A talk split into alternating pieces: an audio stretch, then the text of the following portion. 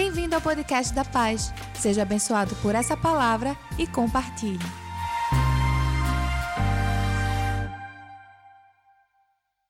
Mas, gente, eu queria apresentar para vocês o pastor Isaías Uber. Ele veio de Uber para cá, também não foi boa, mas ele é pastor da Igreja da Paz lá em São Paulo, igreja que tem abençoado o Brasil desde o começo.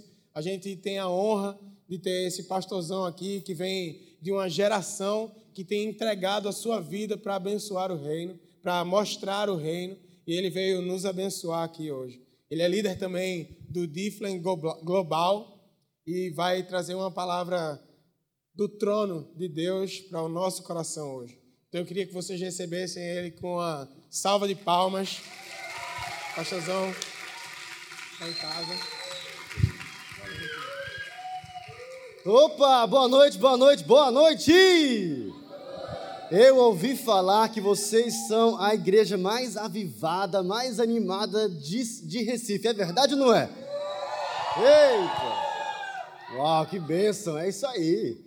Rapaz, essa é uma igreja animada, moderna. Eu entrei aqui, uau, fiquei espantado de ver tantas pessoas tão cheias de alegria, do amor de Cristo e para mim é um privilégio enorme estar com vocês. Quantos surfistas nós temos aqui hoje à noite? Amém, isso aí, ó. Nosso líder aqui, geral, é o maior surfista aqui, então. É isso aí, ele inspira a gente para surfar mais, né? Isso aí. Mas realmente é um privilégio para mim estar com vocês. E é, hoje eu não pude estar com minha família aqui com vocês, mas eu tenho três filhos e uma só esposa, né? Graças a Deus, né? Só uma esposa. Mas é, o nome da minha esposa é Nicole e eu tenho três filhos. Nós temos, né? Três filhos. Tem o Noah que tem sete anos de idade. Temos a Bela que tem cinco anos de idade e o Kiari que tem onze meses de idade. E agora nós moramos em São Paulo, né? Mas antes da gente morar em São Paulo a gente morava em Fortaleza, aqui perto de vocês, né?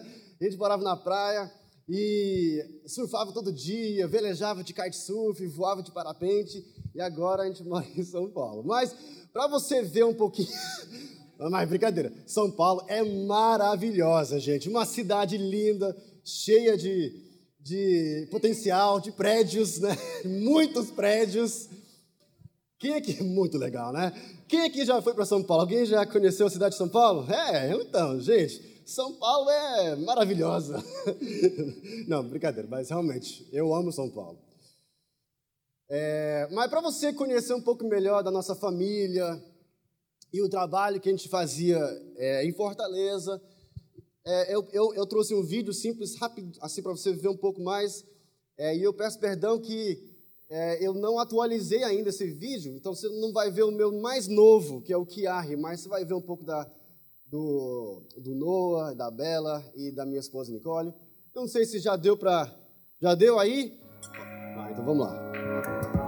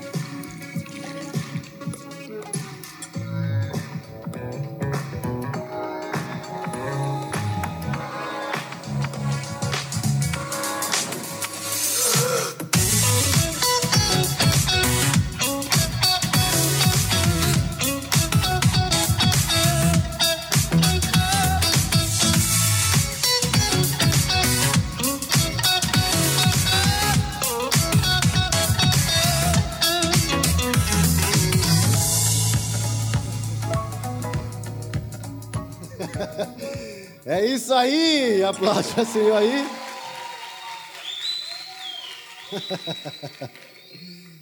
Se você quiser aula de surf, só procurar o Noah, né? Que pode dar uma aula. Ou se você quiser ver mais fotos, mais coisas bem, bem assim loucas, você pode nos seguir lá no Instagram. Porque é, eu não incluí a foto é, do meu filho mais novo, que o nome dele é Kiari. Kiari é o um nome havaiano. Se você souber o significado do nome Kiari, eu vou te dar um presente, tá? Então vai pensando aí, vai lá no Google. Não, eu vou já te falar para você não se distrair, tá? Kiari é um nome havaiano que significa fogo, fogo do Espírito Santo. Então, é, quem aqui ama família? Faz assim, você ama família, glória a Deus. Deus nos colocou em família, né? Ah, mas Isaías, eu não veio, eu não vim de uma família bem estruturada. Deus te colocou numa família agora espiritual, amém? Você está cercado agora de, de irmãos, de irmãs, de pais, de tios que te amam e que se importam com a sua vida. E isso é muito lindo da gente vivermos em família um com os outros. E o pastor da Real, ele me, me pediu para contar um pouco da minha história hoje à noite. Ah, perdão, é. Ah, foi agora? Ah, ainda não? Ah, mas pela fé já. Vai ser, vai ser, vai ser. Perdão, perdão. Então ele me pediu para contar um pouco da minha história. É, mas muita, muita gente não acredita, mas eu não sou daqui.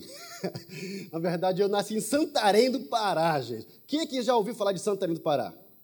Ah, eu acho que por causa da igreja, né? Porque eu acho que se não fosse pela igreja lá, já fui lá. Na Igreja da Paz, olha só, então, o senhor voltou transformado, né? Olha só, que bênção. Você foi que ano para lá? 92? Uau! Tem que. Que? Vocês moram lá? Ah, moraram lá. É mesmo? Olha só, gente, eu já estou em casa então, né? E aqui também, na Igreja Paz, né? Então, mas é, que bênção, uau, que legal. Então hoje, o senhor foi lá em 92, né? Agora, o senhor tocou lá. Uau! Olha só, eu descobri o segredo do crescimento da paz lá em Santarém, gente. Agora entendi, a ficha caiu finalmente, né? Mas eu já era nascido. eu nasci em 84. Hoje eu tenho 35 anos de idade, mas eu nasci em Santarém do Pará. Muita gente vê para mim assim, olha para mim e fala: "Cara, aí você não parece brasileiro. Você não fala igual um brasileiro". Pois é, eu eu confesso que eu nasci no Brasil, sim, então eu sou brasileiro, mas os meus pais são americanos e eu cresci assim, cercado de, de americano, de missionário. Por quê? Eu vou contar um pouco da história hoje à noite, tá? É, o meu avô, minha avó, eles eram é, americanos e moravam em Illinois e eles frequentavam uma igreja bem pequena, muito é, tradicional, sem essa visão de missões. E um dia, o meu avô, ele era fazendeiro, ele era muito próspero, muito próspero. Ele tinha muitas fazendas e ele estava no trator dele um dia, no campo, trabalhando, e ele conta que, ele contava, ele já está com Deus, mas ele contava a história que ele um dia estava trabalhando e conversando com Deus, orando, e ele sentiu que Deus falou com ele assim: Meu filho, você está muito feliz, né? Você tem tudo que você precisa, está muito feliz. E ele falou assim: Sim, pai, eu estou muito feliz, muito obrigado por tudo que o Senhor me deu. Aí Deus falou com ele: falou assim, Mas meu filho, que bom que você está feliz, mas e, e aquelas pessoas, milhões de pessoas que estão morrendo todos os dias sem nunca ouvir falar do amor, do meu amor, né? o amor de Deus. E aí? E naquele dia ele sentiu que foi o chamado dele para ser um missionário. O problema é quando ele foi relatar né, para a igreja, né, ele e a minha avó, eles foram lá, ele, pastores, nós queremos ser missionários. Aí eles, missionários? Mas como assim? Mas por quê? E aí piorou quando falou: queremos ser missionários para o Brasil. Porque eles pensavam, tudo bem, missionários para Califórnia, outro estado e tal, mas para o Brasil, mas por quê? Não existia aquela cultura de enviar missionários, não existia isso. Então os pastores falaram: não, acho que isso não é a nossa cultura. Então, os meus avós, eles oraram, oraram bastante, e Deus falou com os pastores, então os pastores abençoaram a família para serem missionários aqui no Brasil. Mas a igreja falou assim: tudo bem, vocês vão ser missionários, podem ir com a nossa bênção, vamos orar por você, só que não, nós não podemos te sustentar financeiramente, mas vamos orar por vocês, né?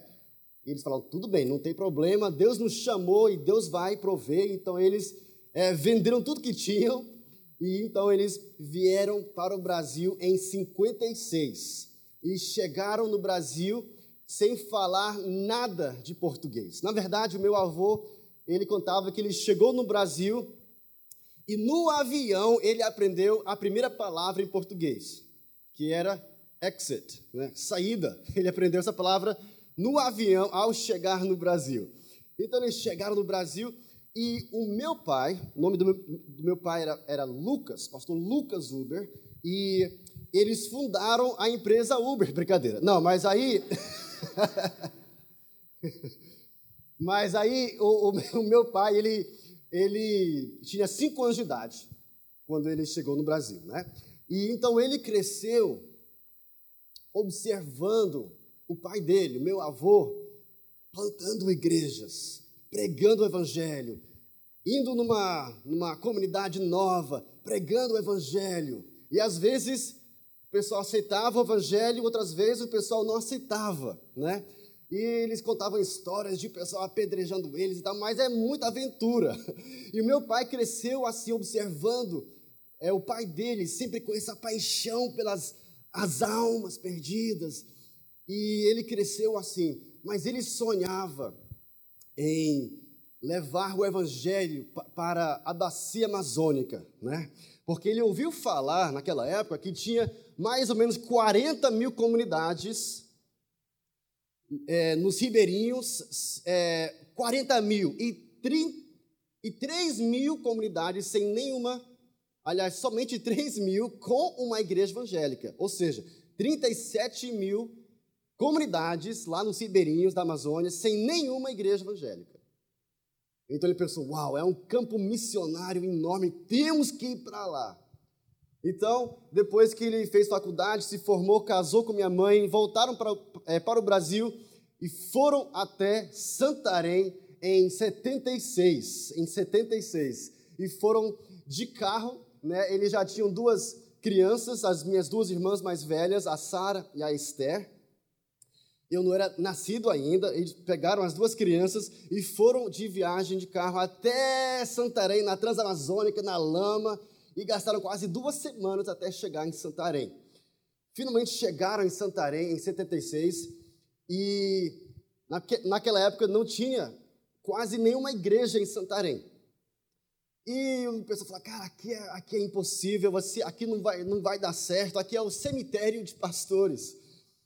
Ele falou: Não, Deus nos chamou para Santarém, então Deus vai fazer o milagre, Deus vai fazer a obra aqui, porque Ele nos chamou. E, e, e ele perseverou com o chamado. Quem aqui tem um chamado sobre a sua vida? Faz assim, bem alto, com coragem e ousadia, que Deus tem um chamado e um plano. Amém. Ele tem um chamado e um plano muito específico e forte para a sua vida. Amém? Então, é, os meus pais começaram a obra lá em Santarém e começaram através de um, um grupo pequeno, uma célula. Quem é que faz parte de uma célula, um, um grupo pequeno aí? Aí, glória a Deus! Agora, para você ver o potencial da sua célula, né? Eles começaram uma célula pequena lá numa rua chamada Borges Leal, né? Em Santarém e era só minha família e mais um, que era o pastor Newton, agora é pastor Newton, mas ele era um jovem de, de 17 anos. Você conheceu o pastor Newton também? Ah, não? Ele está lá em Santarém. Ele veio junto com os meus pais. ele tinha 17 anos de idade e mais duas pessoas daquela rua. E começaram a reunir naquela célula. E a célula começou a crescer, crescer e multiplicou, né? Aí as duas cresceram, multiplicaram e assim por diante. E, as, e, e hoje é uma, é uma, Hoje, quando eu vou para Santarém, eu, eu fico espantado para ver tantas pessoas. Aquela célula tão pequena, hoje é a igreja lá que tem mais do que 45 mil membros. E ainda assim é só o começo, amém, gente? É só o começo. E hoje, lá naquela região da Amazônia, tem mais do que 400 igrejas lá implantadas e ainda agora que está explodindo lá naquela região. E eu quero aproveitar essa situação agora, essa, essa oportunidade, e já aproveitar e declarar isso sobre a sua vida. E já declarar que Deus vai fazer isso e muito mais através da sua célula, através da sua igreja, através da sua vida aqui em Recife, no Nordeste inteiro e no Brasil e no mundo. Amém? Deus tem algo muito forte para fazer através da sua vida. Basta você dizer: Eis-me aqui, Deus, use minha vida. E então a obra começou a crescer. Agora, é, o chamado também do meu pai era para os ribeirinhos. Mas para quem já foi lá, para quem já conhece, lá é, é, é, é tem muita água. o rio Amazonas é enorme, tem o rio Tapajós, tem muitos rios. E para você chegar até uma comunidade, tem que ir de barco, não é verdade? Tem que ir de barco. Porque, ainda mais naquela época, não tinha muitas ruas, estradas boas, não, não tinha, tem que ir de barco. Então, meu pai pensou: bem, se quisermos realmente alcançar os ribeirinhos, temos que construir barcos. Então, ele aprendeu a construir um barco e nós fomos morar num barco. E a nossa família, ó, pense nisso, tá? Uma família de gringo aí, construíram um barco no meio da Amazônia e eles foram então morar nesse barco. É igual Noé, moramos nesse barco por alguns anos. E até falando em Noé, uma, um fato interessante aí, em vez de ter um cachorrinho, um gatinho no barco, quem é que tem um cachorro na sua casa? Um cachorro, um gatinho, sei lá. Em vez de ter um cachorrinho lá no barco, acredite ou não, alguém nos deu uma onça. Sabe o que é onça, gente? Cara, alguém nos deu uma onça, assim, era pequena ainda, mas começou a crescer. E a minha mãe ficou assim com medo, né, da onça talvez me comer, quando eu era, era bebê ainda, né? Então a gente deu para alguém, mas é, a nossa vida era bem diferente. bem diferente. E a gente, mas sabe, aquela coisa foi a melhor coisa para nossa família. Porque não tinha onde correr, né? Se está no barco. Deu problema? Resolve. Resolve agora, porque você não tem para onde correr, você não tem para onde esconder. E através dessa experiência de morar no barco, Deus fez uma grande obra dentro da nossa família e também dentro da obra, né? Que a gente íamos, é, a gente chegava numa comunidade e aí os meus pais saíam, né? Junto com a gente, uma nova comunidade e aí eles pregavam o evangelho, nós também, né? Criançada por aí pregando, né?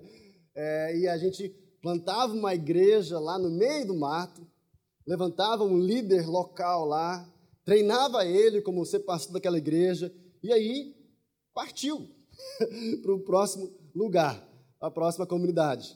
E a mesma coisa, de novo. E eu cresci também, igual o meu pai cresceu observando o pai dele, eu também cresci observando e vendo os meus pais, né, com essa com essa alegria de poder trabalhar para Deus.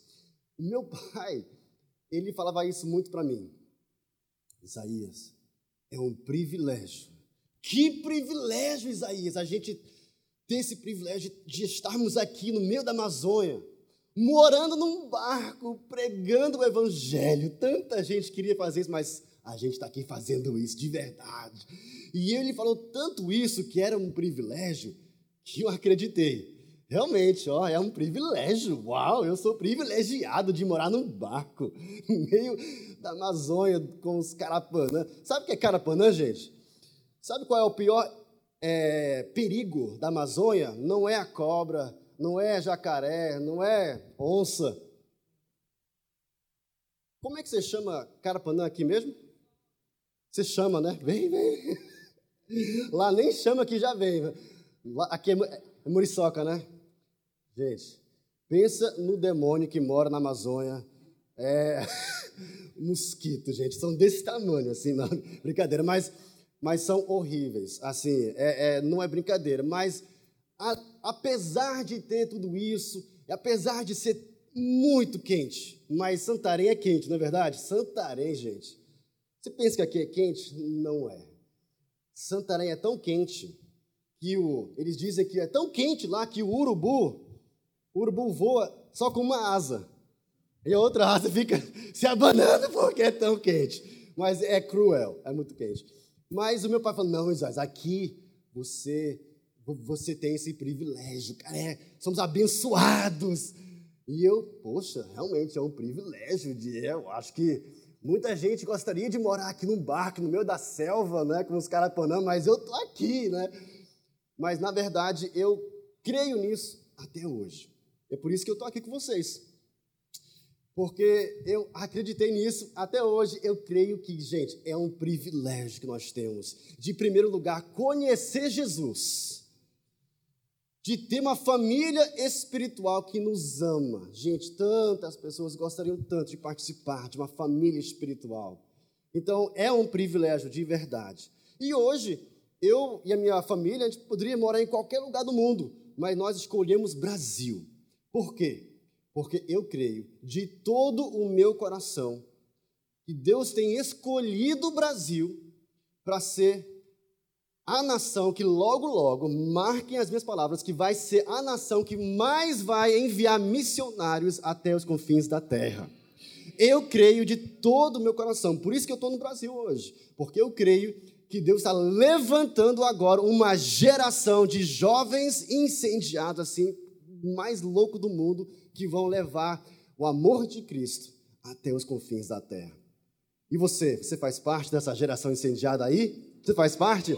Agora, eu quero que você grite agora. Um, dois, três. Fala assim: Eu faço parte. Um, dois, três e já. Eu faço parte.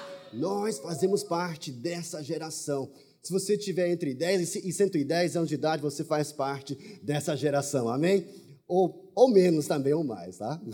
Mas realmente é um privilégio enorme. E fazermos isso na família também. Isso é muito, muito precioso.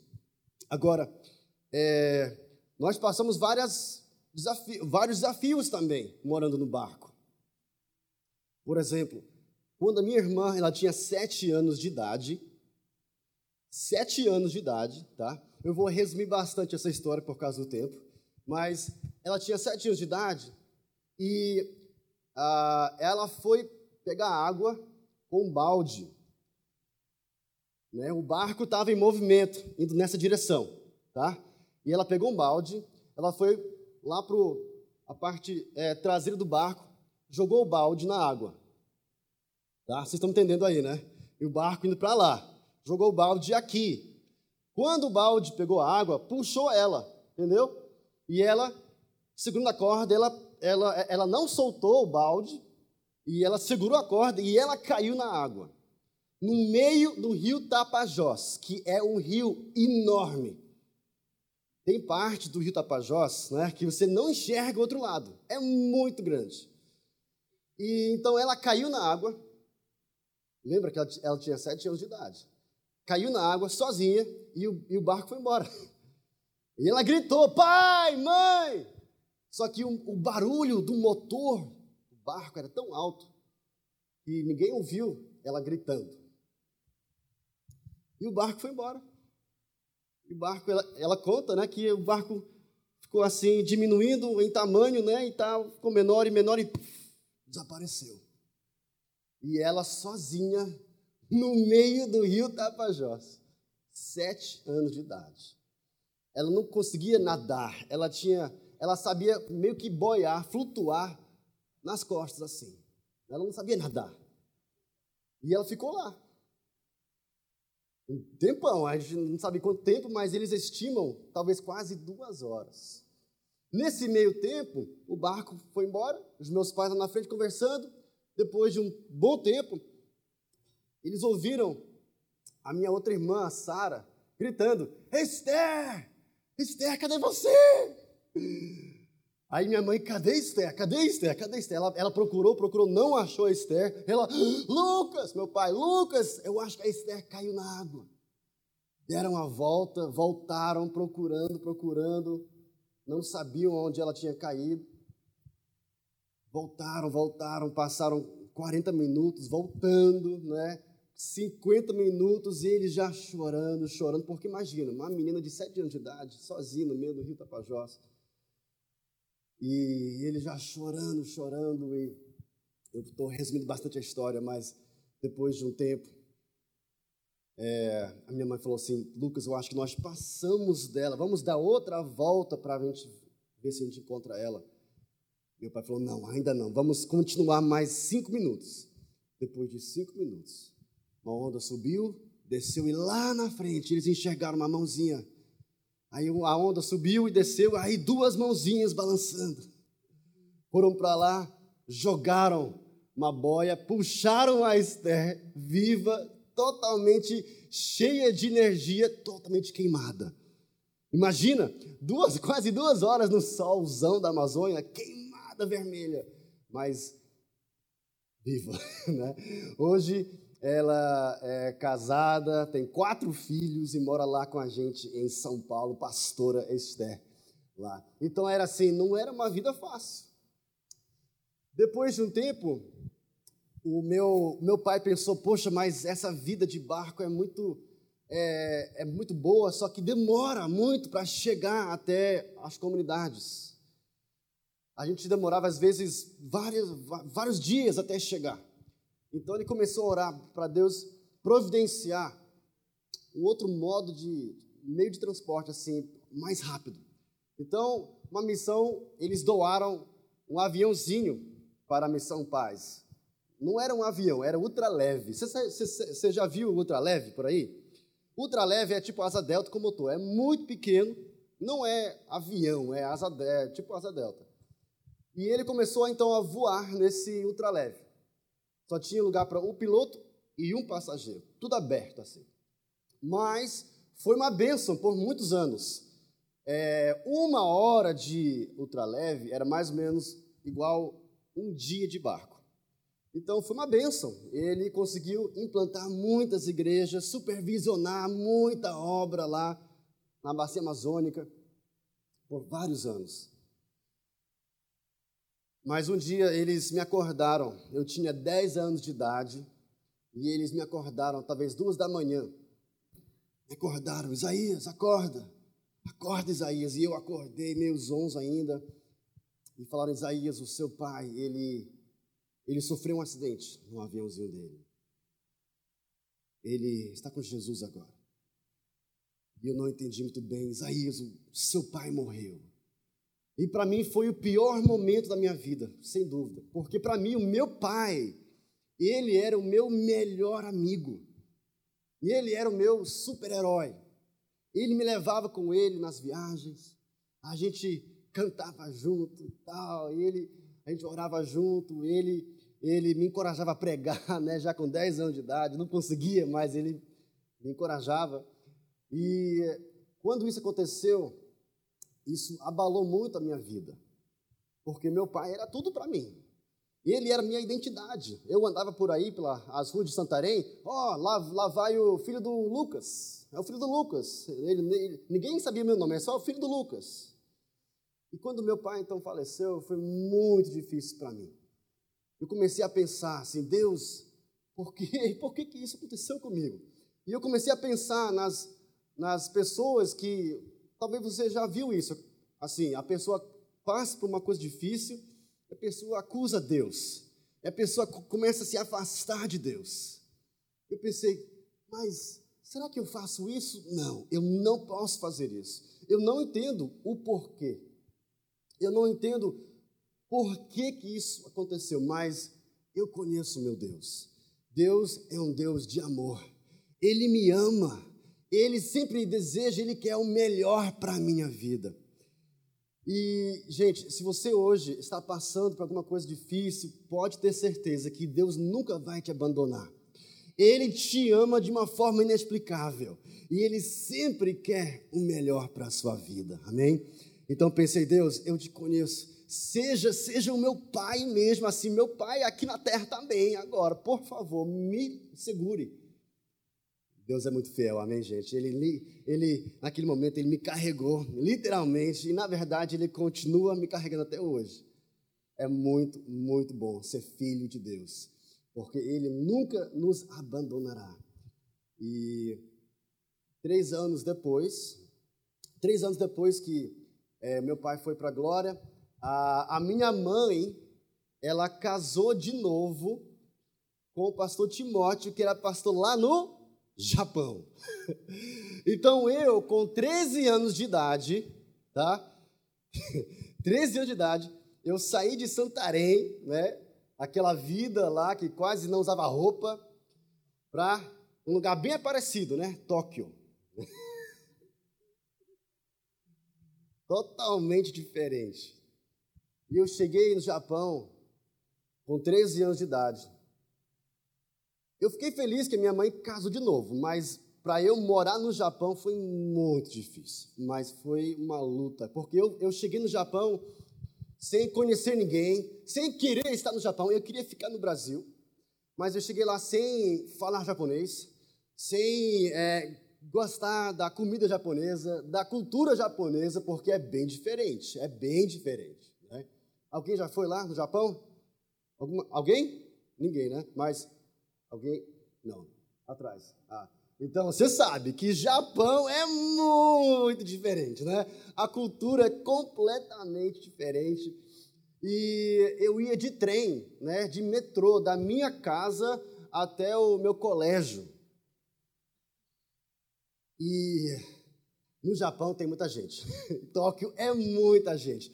Então eu chegava, eu chegava lá na estação do metrô, né, 8 horas da manhã, 7 e meia, e tinha aquela fila enorme. Quem que já andou de, de ônibus ou de, de trem assim lotado, de, assim lotado para valer?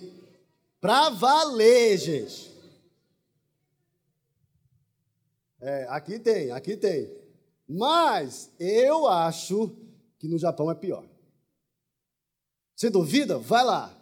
Você pode ver no YouTube isso, é, não é brincadeira. Olha só, eu chegava e tinha aquela fila. Ainda bem que tinha fila, né? Mas uma fila enorme lá. E eu chegava lá na fila, esperava o metrô, o trem chegar e chegava já lotado, já cheio de gente. As portas abriam e ninguém saía. Né? Aí pensei, não, não vai dar certo. Aí o pessoal, né? o pessoal entrando lá e tal, e eu lá atrás. Aí a fila parava, porque o pessoal né, não entrava mais, não cabia mais.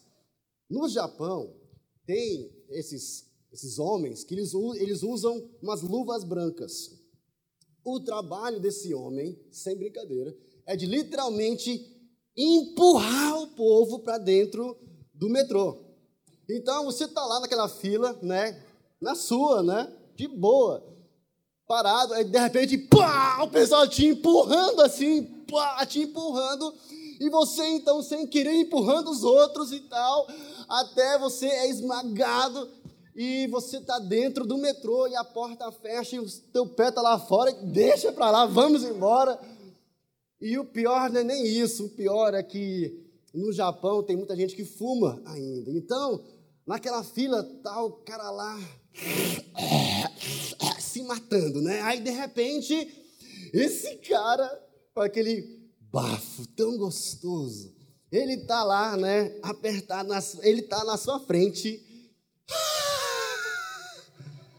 E você não tem para onde correr, você não pode, né? Você tenta escapar, você nem consegue virar o rosto. Que, e está lá. E você está tentando não morrer lá e tal. Ai, Agora, o lado positivo é, se você morrer ou desmaiar, você não cai, né? Você...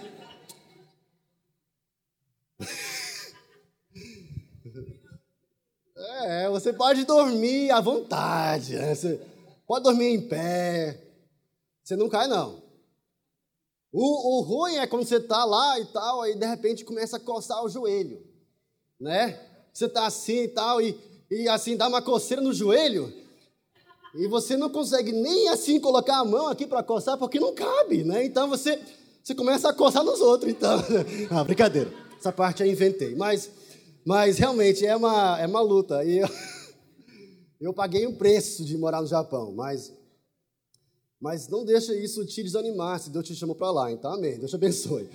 Eu sempre digo assim, ó, se Deus te chamou para lá, você não precisa de um chamado, você precisa de um gritado, porque, gente, Japão é, mas Japão precisa de muitos missionários. Então, se Deus te chamou, cara, parabéns.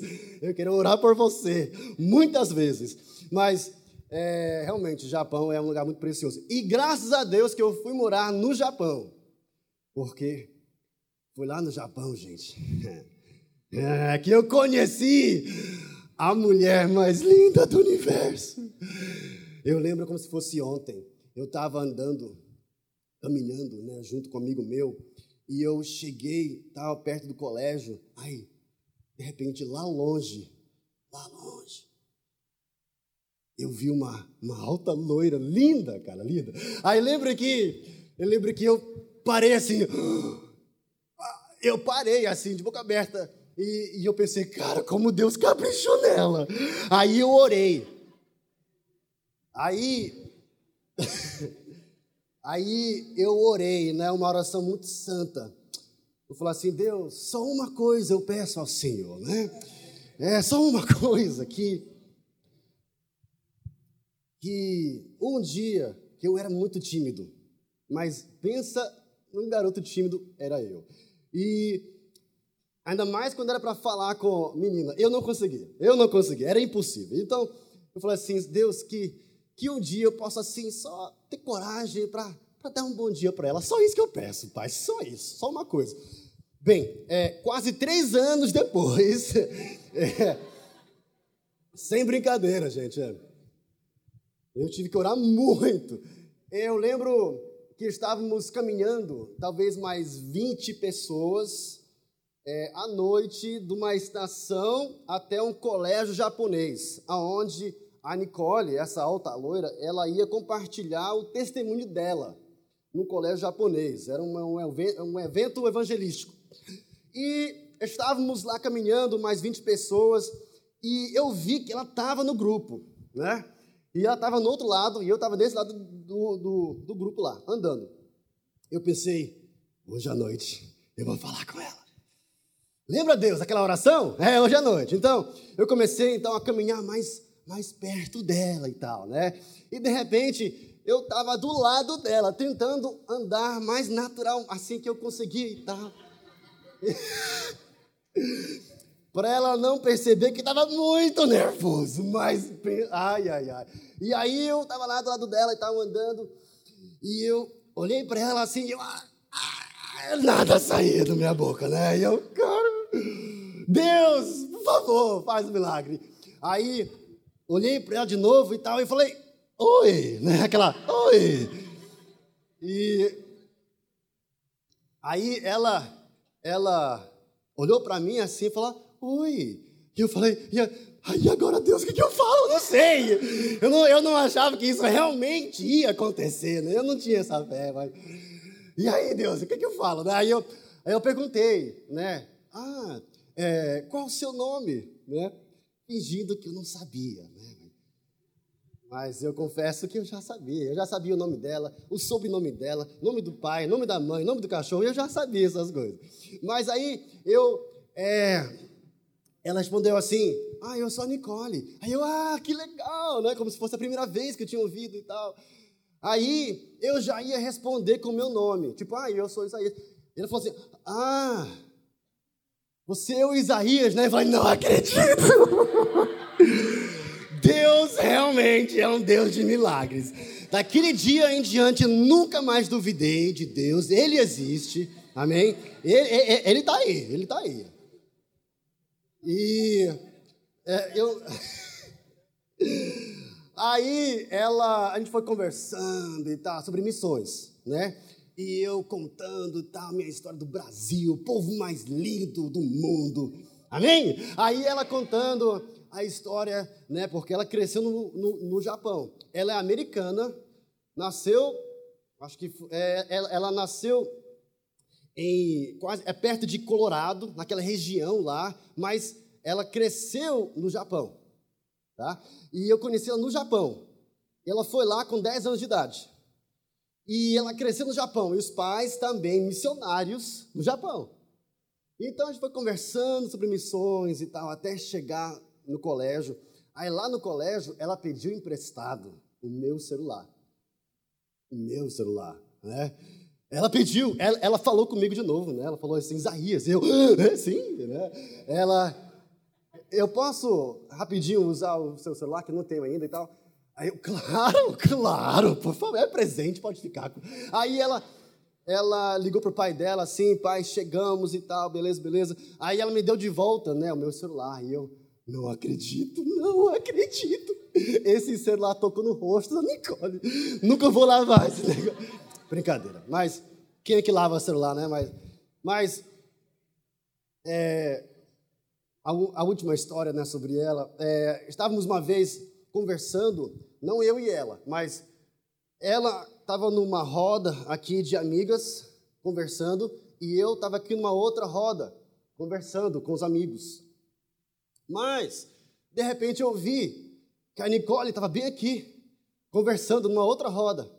E eu parei de prestar atenção aqui e eu comecei a ouvir essa conversa aqui. Quem já fez isso, confessa aí. Pois é, então. Aí, eu estava aí e nessa outra conversa aqui, nessa outra roda, aquela conversinha né, de adolescente, não da igreja e tal, aquela conversinha de, jovem, adolescente, menino e tal. E você? Você já beijou quem? Você. Você já ficou com quem? E eu lá ouvindo essa conversa, né, e tal. Mas a coisa mais estranha que a Nicole não falava nada. E eu estava curioso para saber, né, e tal. Aí finalmente alguém perguntou: "E você, Nicole? Você já beijou quem?" Gostou? Aí é, aí, quando alguém fala assim, e você, Nicole? Eu, opa, e agora? Aí eu, ah, então, o que ela vai falar? Aí, ela, ela respondeu assim, não, gente, é porque eu acho que eu sou diferente de vocês, assim, porque, assim, beleza, mas eu fiz um compromisso com meu pai, mas eu fiz um compromisso com Deus de eu guardar o meu corpo de eu andar em santidade, de eu andar em pureza, guardar o meu corpo até o dia do meu casamento. Quando eu ouvi isso, gente, eu confesso hoje que eu passei vergonha, mas eu não me aguentei mais. Eu pulei, eu, assim, ah! eu gritei: Eu também tenho esse compromisso! Amém? Ai, ai, ai.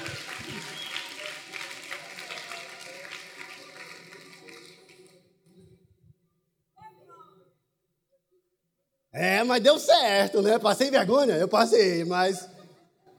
Mas. Mas deu certo. Ah, ó, fica a dica aí, viu, solteiros? Mas.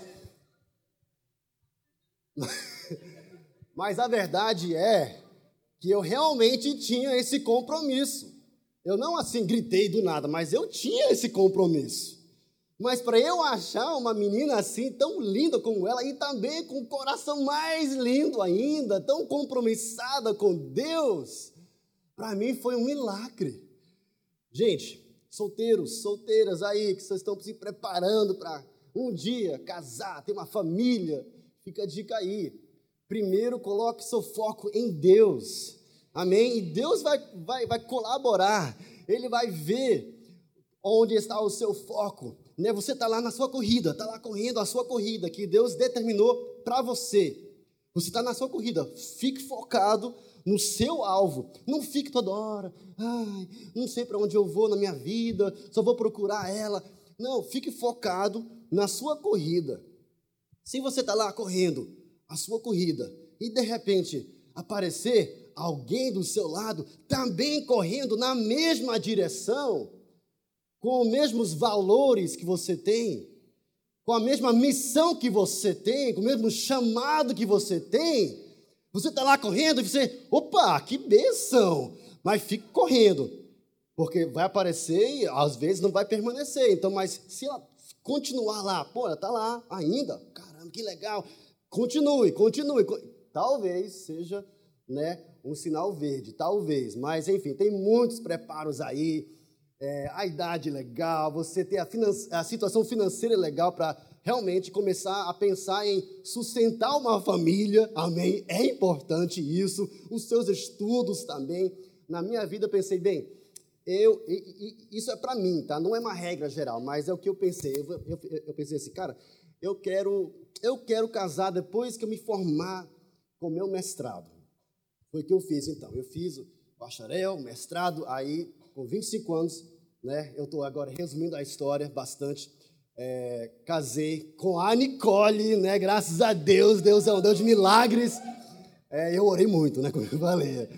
E casei com 25 anos de idade, e ela também, depois que ela se formou, faculdade, nós casamos e ficamos mais um ano na Califórnia, morando lá. Casamos na Califórnia. E aí, é, e antes disso, eu fiz. É, porque assim, depois da, da do, do ensino médio lá, da high school, no Japão, eu fui morar no Havaí, né? Eu fiz Jocum lá, foi muito legal. Aí eu fiz faculdade, e aí depois disso nós casamos e ficamos mais um ano na Califórnia. Aí viemos, eu voltei, ela veio, né, para Fortaleza, onde nós ficamos lá seis anos em Fortaleza, trabalhando lá com o pastor Eibe.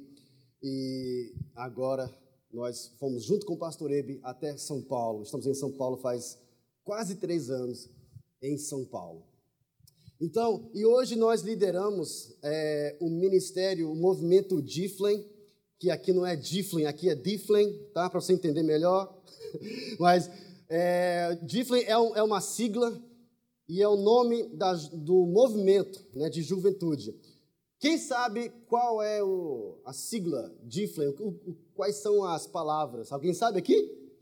Vou te falar. Diflem é uma sigla que é discipulando e formando líderes em nações. E é o nome da juventude, não só da Igreja da Paz, mas de muitas igrejas que trabalham com células.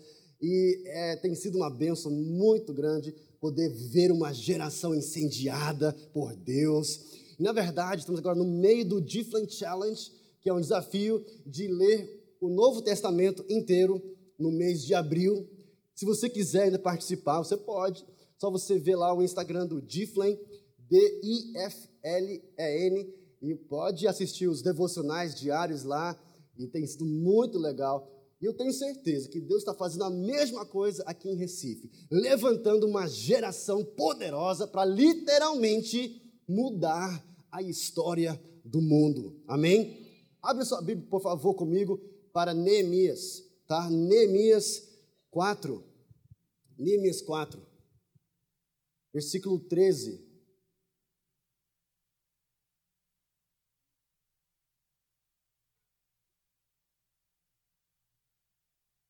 Neemias 4, 13. Vamos ler 13, 14, aí vamos pular para 20, tá? Então, Neemias 4, 13. Quem já achou, diga, eu achei! Então, vamos lá. Neemias 4, 13, fala assim: por isso, posicionei alguns do povo atrás dos pontos mais baixos do muro, nos lugares abertos, divididos por famílias. Diga bem alto: famílias. Armados de espadas, lanças e arcos.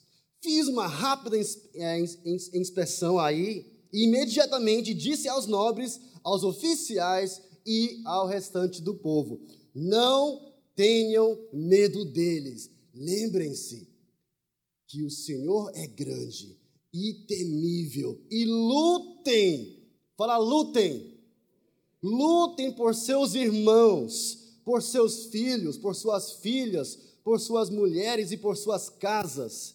Versículo 20.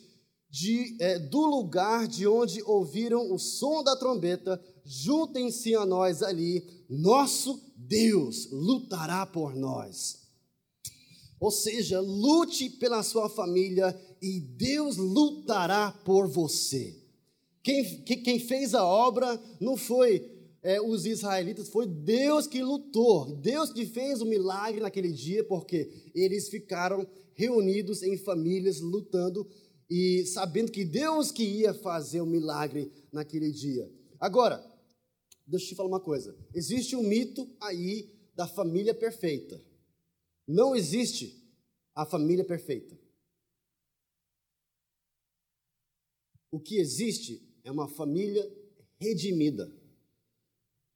Não existe a família perfeita. Por quê? Porque a família é, consiste de é, seres humanos.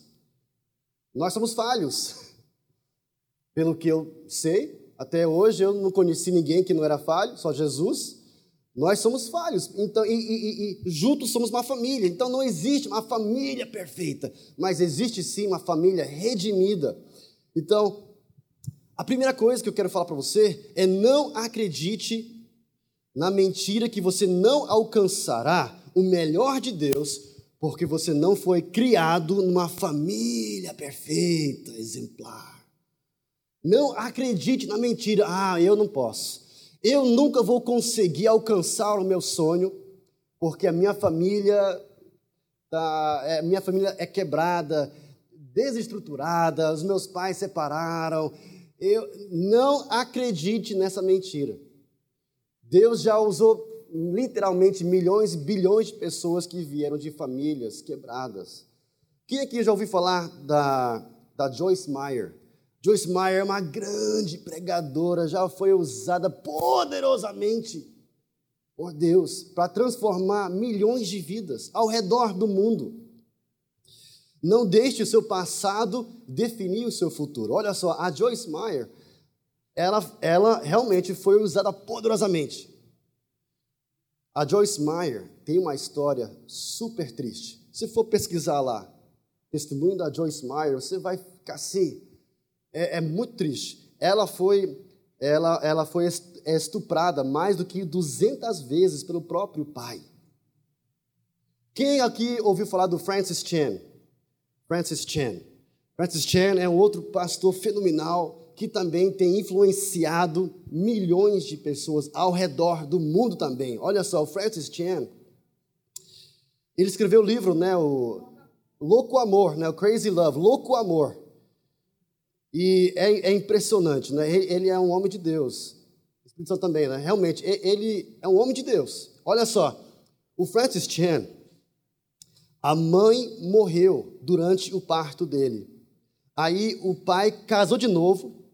Aí a madrasta morreu num acidente de carro quando ele tinha 9 anos de idade. Aí o pai casou de novo. Aí o pai morreu de câncer quando ele tinha 12 anos de idade. Os únicos parentes que ele tinha eram um tio e uma tia, que logo depois brigaram e o tio atirou e matou a esposa. E depois ele se suicidou. Pensa numa família. Deus usou o Francis Chan? Muito. Será que Deus consegue usar a sua vida? O que, você acha? Ah, mas eu já ouvi cada desculpa hoje. Ah, Isaías, eu não posso, porque eu não falo bem, eu não, eu não consigo ler bem. É tanta desculpa. Ah, eu não posso porque isso, eu sou tímido, eu não posso porque assim. Eu também falava isso. Ah, Deus, eu não posso porque meu pai morreu. Eu, eu quase entrei em depressão. Eu, eu não consigo mais alcançar ou sonhar com aquele sonho que o Senhor plantou no meu coração. Aí um dia eu fui é, tra trabalhar em Moçambique na África, com a, a Heidi Baker, em Pemba, Moçambique, no orfanato. E eu cheguei lá, isso já faz muitos anos atrás, cheguei lá bem depois de uma guerra civil da nação, cheguei lá e, e por causa dessa guerra, muito, muitos órfãos. E eu cheguei lá no orfanato e eu sentava com os meninos lá, os rapazes de 10, 15 anos de idade, sentava lá com eles e eles me contavam cada história mais triste do que a outra. Isaías, cara, você não imagina. Eu estava lá em casa,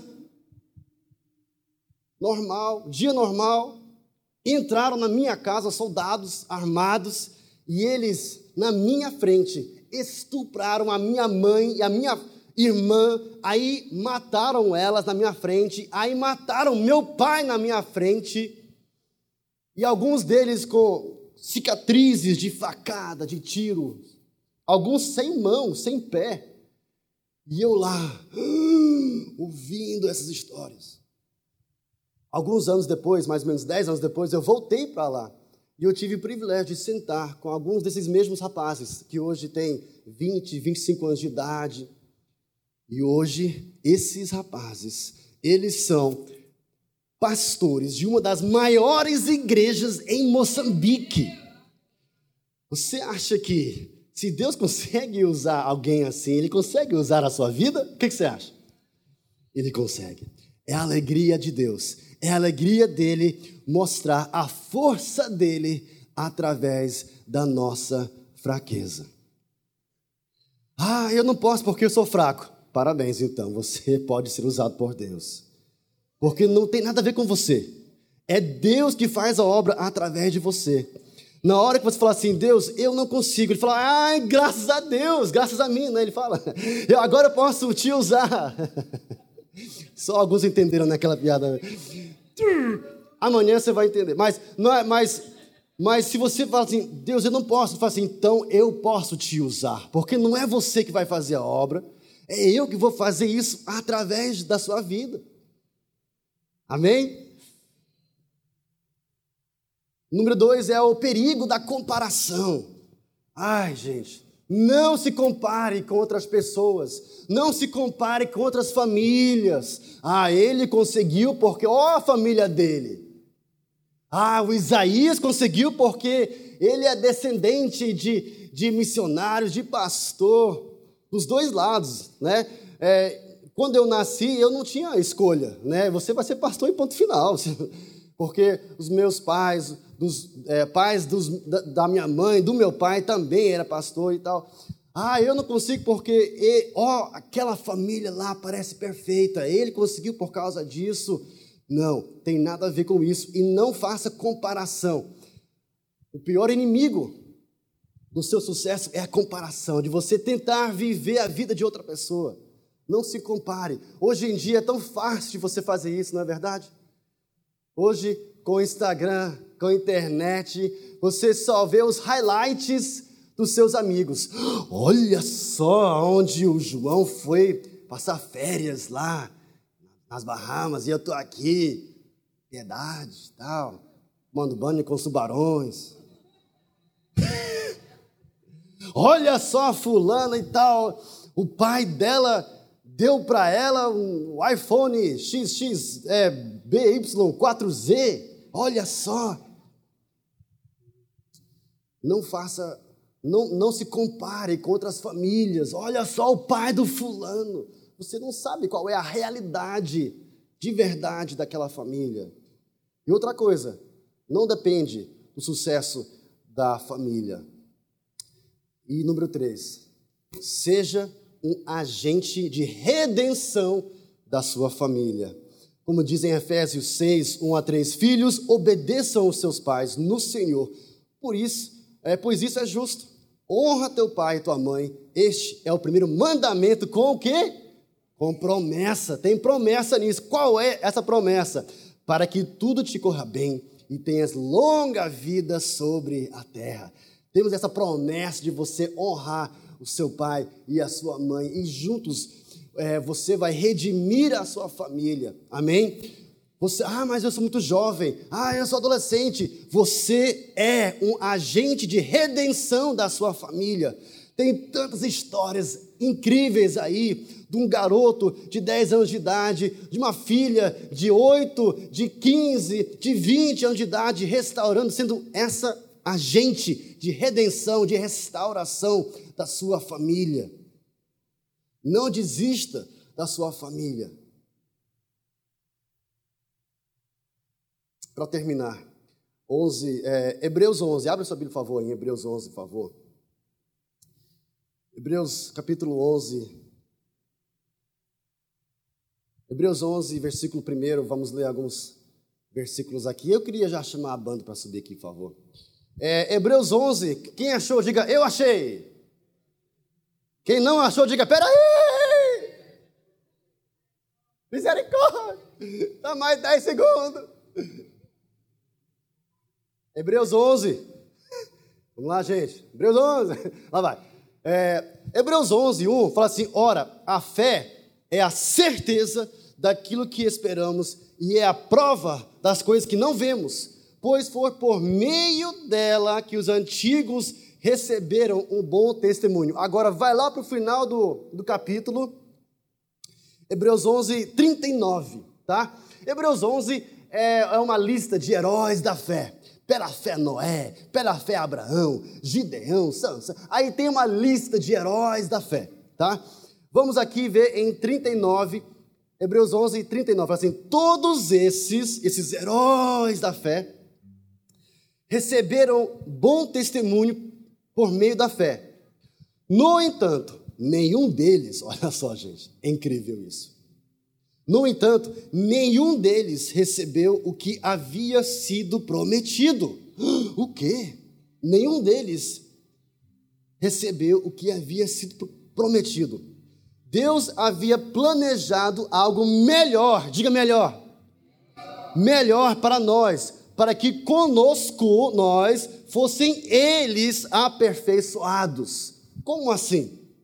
Esse pensamento continua no próximo versículo, em Hebreus 12, tá? Hebreus 12, 1.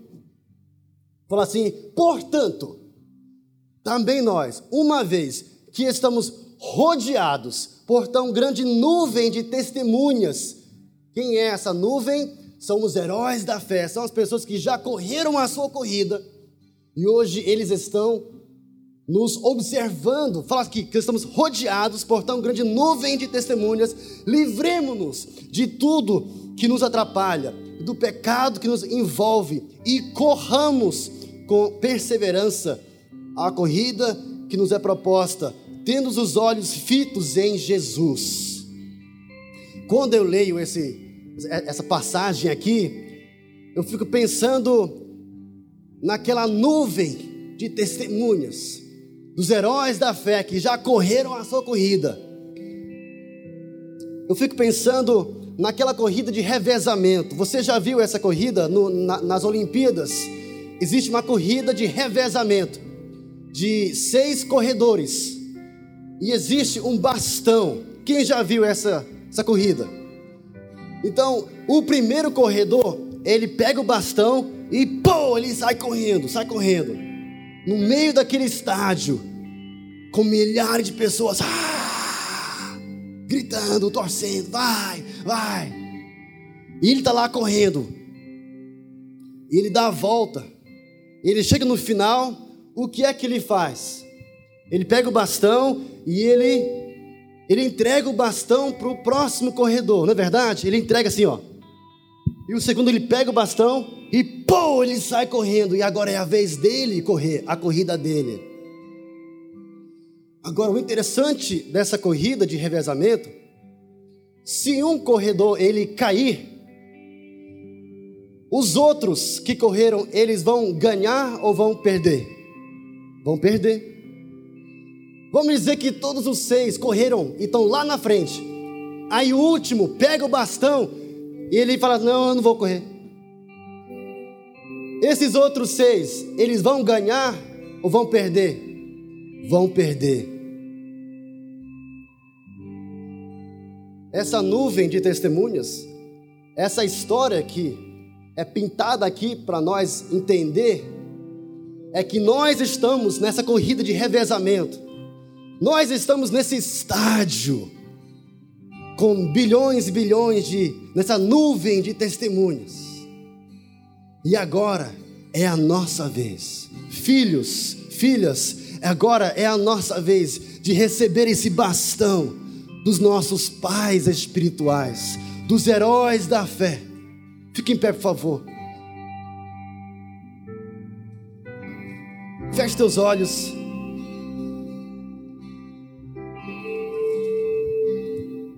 Feche teus olhos, por favor. E... Eu gostaria que você se imaginasse agora, tá? Use a sua imaginação. Se imagine que você está agora no meio, no meio de um estádio, lotado, com bilhões de pessoas. tá? Com os olhos fechados, se imagine agora, no meio do estádio, e você está lá esperando a sua vez, esperando o bastão chegar na sua mão. Você está lá sozinho, esperando, com bilhões de pessoas ao seu redor. E essas pessoas ao seu redor, eles sabem que eles já correram a sua corrida, mas eles sabem que você precisa correr bem a sua corrida também, para juntos eles vão serem aperfeiçoados e vão receber o melhor de Deus, como diz em Hebreus 11, 39. Eles vão receber o melhor, o galardão maior no final, se você correr a sua corrida. Então eles estão lá torcendo, gritando o seu nome. Vai, vai, vai, você vai conseguir. Vamos, estamos juntos nisso. Você vai receber o bastão na sua mão e você vai correr a sua corrida com todas as suas forças. E juntos vamos receber o galardão no céu juntos com a família espiritual, juntos com a sua família física. Deus vai te usar para você ser um agente de redenção, de restauração na sua família física e espiritual. Agora se imagine agora naquele lugar, pronto para receber o bastão na sua mão. Se você está aqui hoje à noite e você fala assim, Isaías, eu faço parte dessa geração que está recebendo essa bastão agora e eu vou correr com todas as minhas forças. Eu quero orar por você. Sai desse lugar agora, venha para cá mais frente. Eu quero orar por você. Você que está aqui, jovem, adolescente, adulto, pai, mãe, filho, filha, você está aqui e você deseja oração para você correr a sua corrida com toda a intensidade com todo o seu coração. Venha para cá, que eu quero orar por você agora. Depois disso, vou chamar o pastor Carlinhos para subir aqui também para continuar. Mas eu quero ainda orar por você. E eu quero também orar que esse legado, esse legado que foi passado das gerações para gerações, até do, do meu avô para o meu pai, eu quero te abençoar e orar que esse legado seja também com você em nome de Jesus. Então, se você está aqui hoje à noite e você deseja correr a sua corrida junto com a sua família, com toda a intensidade, segure as suas mãos assim para receber. Eu quero orar por você agora. Pai, muito obrigado por esse privilégio de estarmos juntos aqui, Pai, com a, a família de Deus, a família, o corpo de Cristo reunido aqui Obrigado, Pai, que eu estou em casa aqui. Eu estou com minha família aqui. E, Pai, neste momento, eu declaro essa nova ousadia sobre cada um que está aqui, Pai, de receber bastão que vem passado para nós, de agarrar, Pai, de receber com coragem, com ousadia e com alegria aquilo que foi passado para nós. Pai, eu declaro, Pai, que essa geração de jovens e adolescentes e famílias, nós vamos ver o verdadeiro avivamento acontecendo aqui em Recife, no Nordeste, no Brasil e no mundo. Pai, eu declaro, Pai, pessoas corajosas, incendiadas e ousadas, Pai, com o poder do Evangelho de Deus eu abençoo, Pai, cada pessoa que está aqui nessa igreja, Pai, com o poder do Evangelho, com ousadia e com coragem de levar esse bastão, Pai, e de correr e juntos recebermos, Pai, o galardão, o melhor de Deus e a perfeição de Deus, como dizem Hebreus, Pai. E isso que eu declaro em nome de Jesus.